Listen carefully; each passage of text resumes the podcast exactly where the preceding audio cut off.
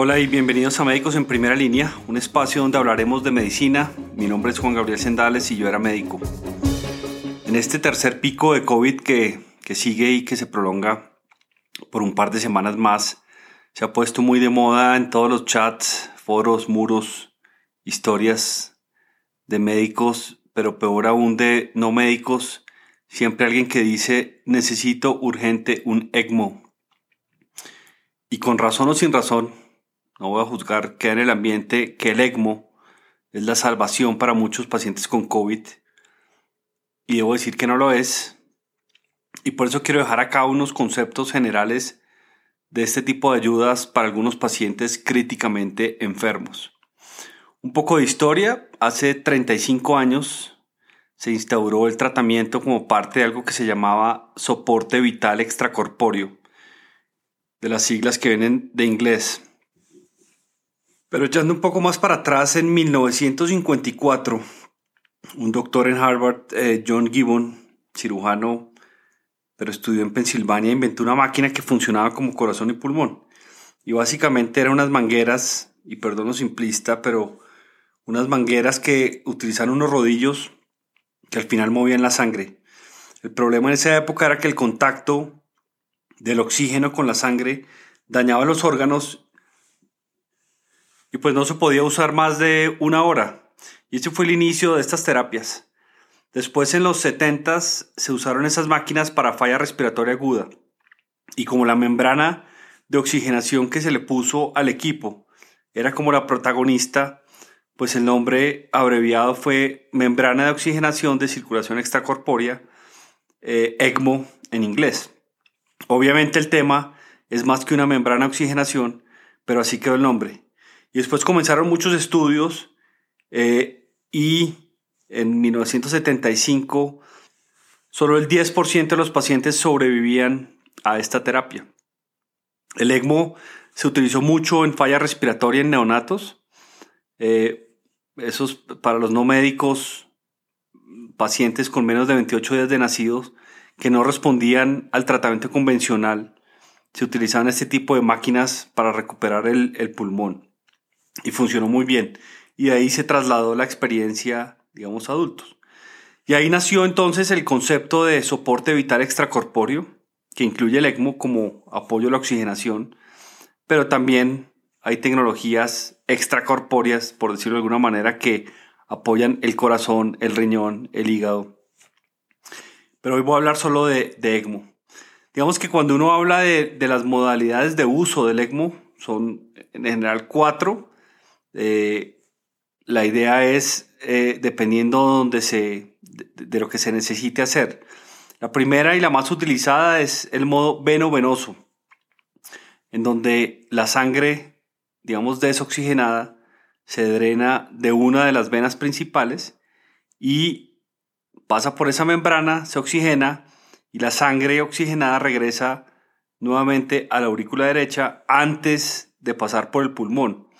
Esta es una función que se utiliza únicamente para apoyo respiratorio y requiere pues obviamente que el corazón esté funcionando de manera adecuada para entregar esa sangre oxigenada a los tejidos. Este como decía es la, forma más frecuente de utilización, sobre todo eh, hablando de COVID. La otra modo, el otro modo es eh, el veno arterial que es en donde la sangre desoxigenada se drena de una de esas venas principales y la sangre oxigenada se bombea de regreso a una arteria principal, haciendo bypass al pulmón y al corazón y genera pues toda la perfusión, digamos, tisular a, los órganos. Eh, y esto se utiliza mucho cuando el corazón no está funcionando de manera adecuada.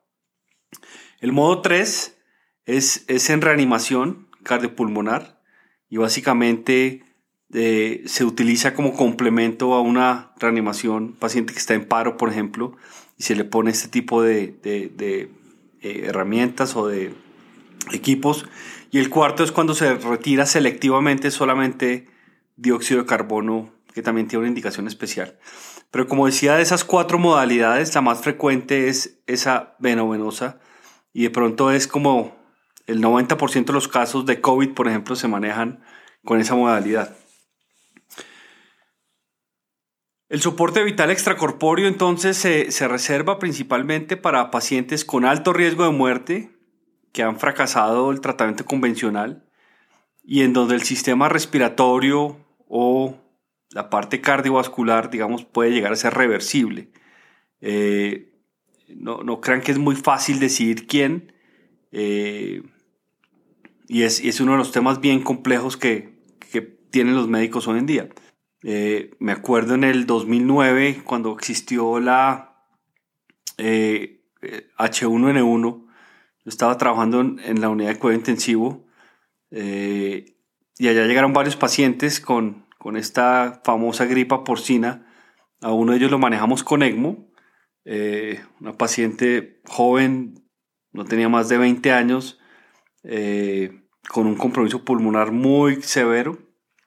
La paciente fallece por, el compromiso eh, y en esa época utilizamos un ECMO donde estábamos. Hoy en día existe la, la ELSO, que es una, un consorcio internacional que desarrolla y evalúa el soporte vital extracorpóreo eh, ellos de hecho llevan un registro internacional de todos los pacientes con ECMO. Eh, en Estados Unidos, por ejemplo, llevan más de 3.000 pacientes con COVID a través de, de, ECMO, con una tasa de sobrevida relativamente buena, 65%, la mayoría, como digo, en, en ese modo venovenoso. Europa tiene más de 200 centros en ECMO eh, y sobrevidas muy similares, aunque la segunda y la tercera ola en Europa han disminuido esa sobrevida. Eh, y lo que dicen ellos probablemente es que el factor más importante como predictor de mortalidad es la edad. Eh, personas muy jóvenes. Eh, otro factor importante es el estado de, inmunosupresión, que con el tratamiento con esteroides y con todo el manejo, digamos, esa respuesta se, se puede alterar. En, Alemania, por ejemplo, son, son mucho más laxos en, el, en la edad, incluso tienen pacientes hasta de 80 años reportados en ECMO. Eh, o la otra posibilidad también de ese deterioro de la sobrevida en la segunda y tercera ola es que son pacientes más complicados, eh, con más días de ventilación. Bueno, hay una cantidad de factores, digamos, que alteran este tipo de respuesta.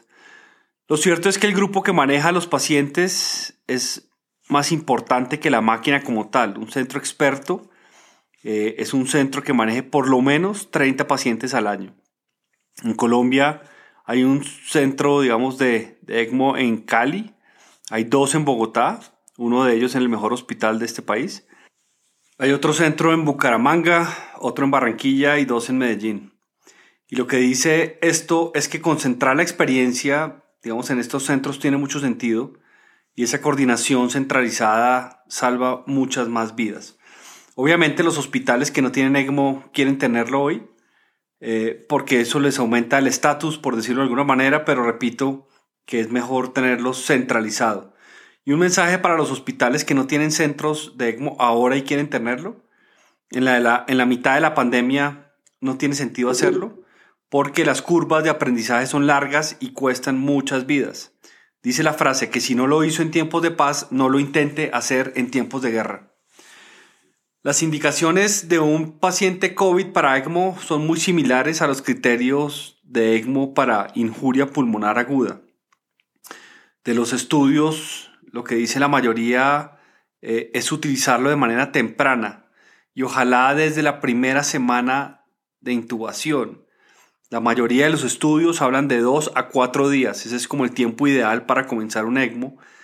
Y esto tiene que ver con una explicación y es que el trauma o el daño pulmonar que produce el ventilador es mejor eh, con un tejido pulmonar un poco más conservado. Eh, por lo tanto, ese, lo, lo, que mencionaba antes, ese, esa ventilación mecánica prolongada, digamos, de cierta manera predice una mayor mortalidad. Y esto es importante también tenerlo en cuenta porque muchas veces ya van al hospital diciendo necesito un paciente, necesito un ECMO. El paciente lleva 20 días en ventilación mecánica, con falla respiratoria, con falla cardíaca, con falla renal. Eh, y, pues eso hace mucho más complicado decirlo.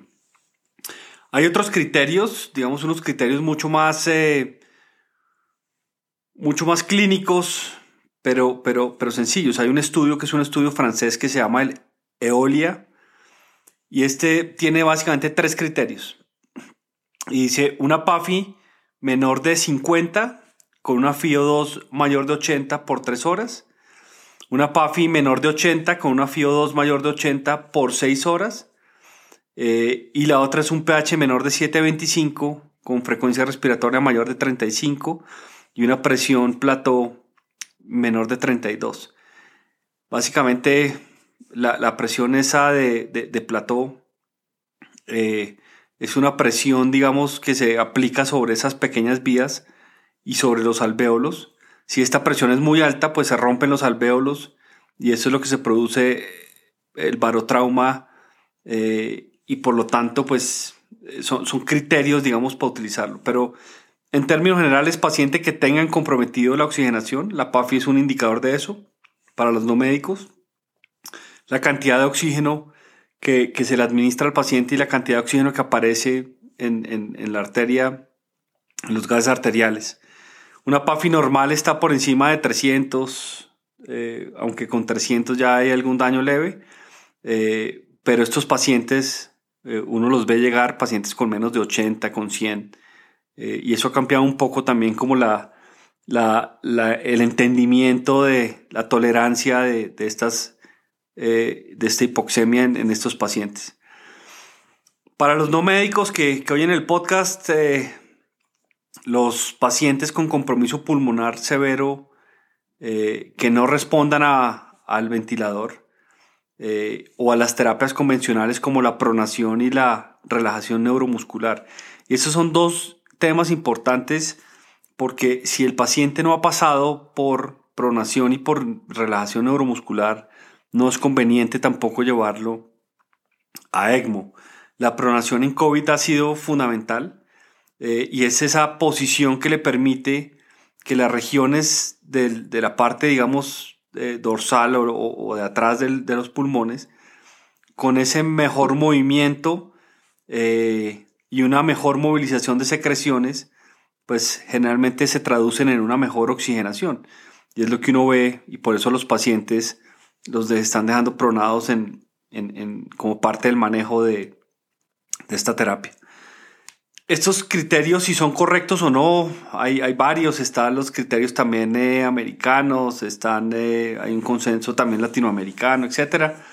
Eh, pero son, son, son, funcionan, le, permiten a los clínicos tomar decisiones, aunque vuelvo y ratifico que la evidencia es, es, poca. Las contraindicaciones son más difíciles que las indicaciones de, de, ECMO, eh, pero hay una muy importante y es parte del mensaje que quiero dejar, es que depende mucho de la capacidad del hospital. Eh, un mensaje para que se lleven a la casa, en pandemia la indicación del ECMO depende de la capacidad instalada del hospital. Cuando la capacidad instalada del hospital está sobresaturada, 120, 150 de ocupación, y digo 150 porque hay 5 o 10 pacientes esperando en urgencias o ventilados o esperando ventilación mecánica, eh, pues los casos de ECMO van a ser excepcionales. Es, primero se le da eh, apoyo a este tipo de pacientes antes de pensar en traerse un paciente de otro lado que está en una unidad de intensivo, que está ventilado probablemente eh, para un ECMO. Y no es por el bien del hospital, sino es porque ha demostrado toda la evidencia que la mortalidad aumenta cuando hay limitación de recursos. Entonces ese mensaje es, es clave. Entonces la principal contraindicación, además de ese tema logístico, pues es que clínicamente el paciente no se beneficie del tratamiento. Y digo esto también porque es muy difícil saberlo. Un paciente que no tenga más opciones que un ECMO no es un buen candidato para un ECMO. Y, vuelvo y lo repito, el paciente cuya única opción de terapéutica es el ECMO no es un buen candidato porque eh, eso, eso no se utiliza, digamos, de esa manera. Y es la contraindicación más clara que hay. Si la última opción del, paciente es el ECMO, pues no va a ser un buen candidato. Eh, y esto es difícil de entender y difícil también de, de explicarlo también. El criterio de ECMO entonces es un criterio dinámico. Vuelvo y digo que depende mucho de la capacidad instalada del hospital, de variables clínicas. La edad, vuelvo digo que se ha determinado como el principal factor, digamos, pronóstico de ventilación. Eh, y algunos otros puntajes, hay, hay, puntajes de falla orgánica, qué tan comprometido está. Eh, y vuelvo digo, el punto de referencia para los clínicos, si el paciente tiene entre 2 y 4 días de ventilación mecánica, es el momento ideal para el ECMO. Más de 7 días de ventilación mecánica no es recomendable el ECMO, aunque esto se está cuestionando un poco ahora con, con más pacientes en, en esta terapia. Eh, pero lo que sí se ha demostrado es que la tasa de mortalidad se dispara eh, cuando los recursos son limitados. La selección de un paciente para ECMO es muy difícil, eh, aún teniendo capacidad de, hacerlo. Otro aspecto al que no me voy a referir en esta conversación es el tema, digamos, de la parte técnica de la canulación. Se necesitan expertos también que lo sepan hacer, que le sepan retirar las cánulas, el manejo de enfermería, el manejo de terapia respiratoria, eh, el manejo de la ventilación mecánica con el ECMO es bien complicado porque toda la mecánica pulmonar y toda la fisiología cardiovascular está alterada. Y estos son pacientes, nuevamente digo yo, eh, enfermos, críticamente enfermos. Eh, agréguenle a un paciente de estos una máquina de diálisis y verán cómo se, se complejiza todo. Pero ¿qué se espera desde el punto de vista, digamos, clínico de un paciente con, con, con ECMO? Es que la saturación de oxígeno mejore. Eh, más o menos se está hablando de un 88% de, de, límite en esa saturación por pulsoxímetro, si funciona, y digo si funciona porque muchas veces estos pacientes están muy comprometidos y ese pulsoxímetro no, no, no sensa bien eh, el pulso eh, lo otro simplemente con gases arteriales. Eh, y también hay algunos estudios que demuestran que la hipoxemia permisiva puede ser tolerable, 85%, pero vuelvo y digo que esto depende mucho del, del contexto clínico. Y esto sigue con complicaciones. Paciente en ECMO puede complicarse, las complicaciones más frecuentes son sangrado, hay mucho sangrado intracerebral, por ejemplo, trombosis, por todo ese contacto, digamos, de, la sangre con, esos, con esas mangueras y con esos rodillos, eh, se forman trombosis. Eh, infección también es muy frecuente. Eh, entonces no es, no es una terapia, digamos, inocua, sino también tiene un, un, manejo de complicaciones importante. Y además de eso, está también como el retiro progresivo del ECMO. Un paciente no va a durar tanto tiempo en ECMO, eh, pero eso también tiene, digamos, una complejidad importante. Las estadísticas mundiales hablan de 100 pacientes con COVID, 26 entran a UCI, más o menos, eh, y más o menos entre 1 y 3 pueden requerir un ECMO. Eso es lo que dicen más o menos los estudios.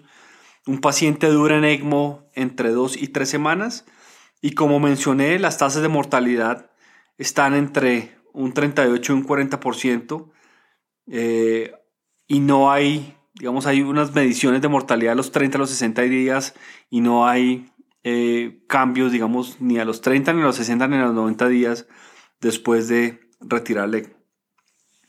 La mortalidad, vuelvo y digo, ha cambiado mucho en, en estas etapas o en estas olas o en estos picos eh, entre el 1 y el tercero, sobre todo en Europa. Acá desafortunadamente no sabemos porque no hay, no hay datos o por lo menos todavía no los han publicado los centros que, han manejado pacientes con, con ECMO, pero dicen los que saben que probablemente el manejo con esteroides, los días de ventilación mecánica, los días de ventilación no invasiva, todo eso ha hecho que se altere un poco la mortalidad. Un mensaje a los hospitales que no tienen ECMO, pero que remiten pacientes para ECMO. Eh, desde el principio cuiden mucho el pulmón. Hay, hay, una cantidad de estrategias de ventilación mecánica para evitar ese barotrauma. Entonces es importante que si van a remitir un paciente, lo hagan con eh, teniendo pues todas estas estrategias, digamos, de, protección eh, pulmonar. Otro, otro mensaje importante a los que remiten es llamen temprano a los centros que tienen ECMO, eh, simplemente para poner el paciente en el radar. Hoy las, las restricciones, obviamente, por toda esa centralización de las remisiones, pero sí es importante tener uno un paciente eh, de manera temprana y oportuna en el radar, eh, porque así es mucho más fácil. Siempre vuelvo y ratifico, va a existir el problema de la capacidad. con una capacidad del 100% de ocupación, es poco probable que se puedan remitir pacientes entre ciudades. Eh, y una, tercera recomendación es, si tienen dudas, pregunten, eh, porque muchas veces entre centros no se preguntan y, de pronto podría solucionarse el tema de una manera mucho más fácil. miren, esto es lo que, lo que quería comentar. vuelvo, ratifico eh, no es fácil hacerlo, no es falta de voluntad de los centros no aceptar este tipo de pacientes. Simplemente son pacientes muy complejos eh, y tampoco es que la sobrevida sea muy alta. Espero no haber generado más confusión. Si creen que a alguien le sirve esta información, no deben compartirla. Dejen sus mensajes escritos o de voz en médicos en primera línea. Estamos en este momento en una fase de reconstrucción de la página web, de todo el look and feel de, del, eh, del, blog y bueno, todas las cosas que, que vienen planeadas. Que tengan una muy buena semana